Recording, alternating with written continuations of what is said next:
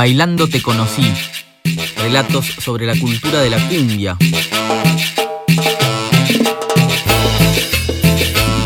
Un podcast de cultura cumbia en radio. Sobre los orígenes ancestrales de la cumbia. Cumbia, cumbia. Es imposible marcar un momento preciso para el nacimiento de la cumbia pero sí podemos decir que surge del encuentro de la cultura de los habitantes nativos del norte de Colombia, como los Taironas o los Pocabuy, la de los europeos que conquistaron sus tierras y la de los negros que esos conquistadores trajeron de África para hacer más rentable el negocio. Trajeron a América 11 millones de negros africanos. Y eso empezó a pasar como a finales del siglo XVII y principios del XVIII. Este es el tambor que el negro trajo del África. La mayoría de ellos venían de Lagos, Nigeria, de donde salieron buena parte de los esclavos que llegaron a Cuba, Colombia, Brasil, Argentina y otros países del nuevo continente. En esa gran urbe africana confluían esclavos de diversos orígenes, que habían sido capturados en distintos lugares del África Central y que en su gran mayoría pertenecían a las etnias bantúes. No hay mucha información sobre esto, pero hay una serie muy interesante que se llama Pasos de Cumbia que habla bastante sobre el tema. No podemos ubicar el origen de la cumbia en un solo sitio. Es simplemente un proceso de mestización. Era un, vamos a llamarlo así, como una especie de crisol sonoro del cual emergieron luego prácticas diferenciadas como géneros musicales específicos. Pero no en cualquier contexto se da este cruce. Hay dos de esas culturas que están pasando momentos terribles, de dolor e incertidumbre. Ustedes saben lo que fue la conquista española. Están pasando la esclavitud.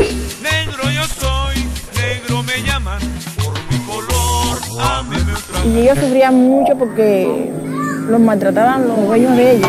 De la necesidad de libertad, de la necesidad de tener alegría de alguna forma, de ahí nace la cumbia, para acompañar el dolor, para generar alegría del dolor y también para expresar ese dolor, lo cual la transforma en un acto de rebeldía. Un ritmo nuestro que es la nostalgia costeña, se llama la cumbia, es para decir las cosas tristes que tiene uno en el alma y la gente que siente una exclamación y va creciendo en el espíritu una sensación de, a veces de tristeza, a veces de alegría. La música sigue siendo el medio de expresión para narrar las cosas que ocurren. Resumiendo, podríamos decir que... Fue en estas tierras azotadas por la conquista, donde nace el estilo musical más alegre, bailado y cantado de la cultura popular americana. ¡Cumbia, cumbia!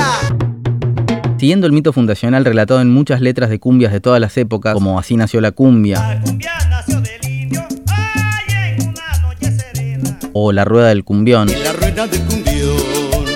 Podemos imaginarnos estas primeras expresiones cumbieras nacidas a la luz de fogatas y de los paquetes de velas, y eran como rondas donde los negros, los indios y los mestizos que le siguieron bailaron durante siglos. Fueron estos los primeros recintos de bailes populares. La palabra cumbia proviene de la voz africana cumbé, significa fiesta, y la forma que adoptó esta palabra en estas tierras primero sirvió para nombrar un espacio, un encuentro, un lugar donde se podía bailar.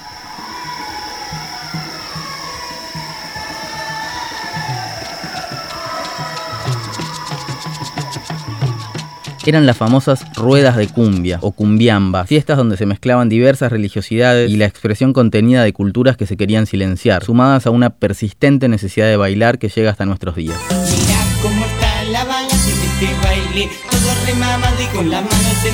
Y es que así planteada, la escena de una fiesta de cumbia pareciera no haber cambiado tanto desde entonces. A lo largo de tres siglos de ese encuentro, no despojado de violencias, se fueron desarrollando una enorme diversidad de ritmos y expresiones culturales que se conocen en Colombia como música costeña. La música costeña. Cada región fue adoptando sus propias características que tenían la célula común de la cumbia. Cumbia, cumbia, Y que de a poco se irían juntando y amalgamando. Por un lado, la música interpretada con gaitas y tambores al estilo de los gaiteros de San Jacinto. El porro, la puya, el merengue y la cumbia en su versión más folclórica son ritmos surgidos de esa vertiente. Pero también están el mapalé, el currulao y toda la música de las cantaoras, al estilo de Totola Momposina o Petrona Martínez. En los montes de María, esto sucedió, señores. Que también aportaron muchísimo a esa primera cumbia originaria y rural. Se dice que un personaje llamado Toño Fernández fue de los primeros en ordenar las letras y hacer canciones en la música de gaitas. Ese Toño Fernández, mi tío. Que hasta ese momento eran instrumentales o cuyas letras estaban perdidas en la memoria de los campesinos de la zona. Nadie sabía cantar a gaita y Toño Fernández empezó. Cuentan que hacia mediados del siglo XX, cuando se conforman eh, unos primeros grupos en San Jacinto Bolívar, que después se conocieron como los gaiteros de San Jacinto, Toño Fernández empieza a componer canciones para esta música, retoma versos muy tradicionales del siglo XIX colombiano, eh, de tradición muy oral. Quizás solo le tocó a Toño ser él quien tuviera que ordenar esa data que estaba flotando en el aire de su tierra y volverla un producto musical, generando algunos de los primeros registros de esta expresión cultural antiquísima. Ordenemos un poco. Por un lado tenemos la vertiente de los pueblos nativos, con sus gaitas, sus flautas de millo, sus maracas y sus guaches, pero también con esa inconsolable nostalgia de la sierra. Se canta. Por otro lado tenemos la cultura de los esclavos africanos, sus tambores y sus bailes apasionados. Y finalmente la inevitable influencia española, que se puede ver en los trajes, pero más que nada en el formato de la copla, con el que se le puso voz a estos ritmos. Para cuando llegas a la playa, te pongo dos heladores, te mandé a hacer las murallas para que nadie te robe.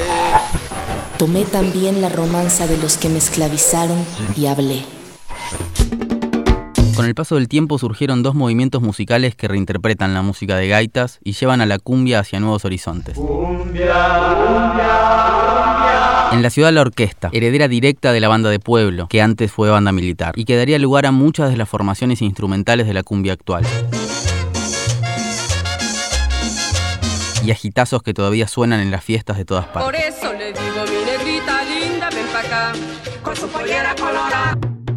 Y ahícito nomás, en los parajes rurales donde nació la cumbia, lentamente se iría gestando otro estilo que es todo otro universo. El vallenato.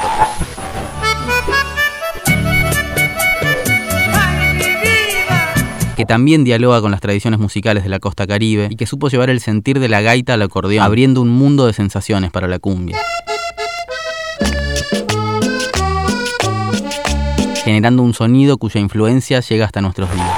Mis tíos me hicieron escuchar cumbia a mí de tener 4 o 5 años yo ya escuchaba cumbia. Tenía el Landero seguro, Lisandro Mesa, Policarpo Calle. Andrés Landero es el, el rey. Estas vertientes musicales traducen la música de gaitas y tambores a lenguajes muy distintos, pero ambos fundamentales para la historia de la cumbia, que la impulsaron a comenzar un viaje increíble que la llevó a recorrer la geografía y la historia de gran parte de América Latina. Y es que hay algo o mucho de ese origen ancestral que todavía está presente en las mil y un formas de la cumbia actual. Algo que nos conecta con las más profundas raíces de la cultura popular latinoamericana. Quizás por ahí deberíamos buscar los secretos de su poder, de su magia, de su inmensa capacidad de interpelarnos, de conmovernos y de hacernos bailar a lo largo del tiempo. Mi nombre es Oscar Benítez y esto es Bailando Te Conocí relatos de la cultura de la cumbia.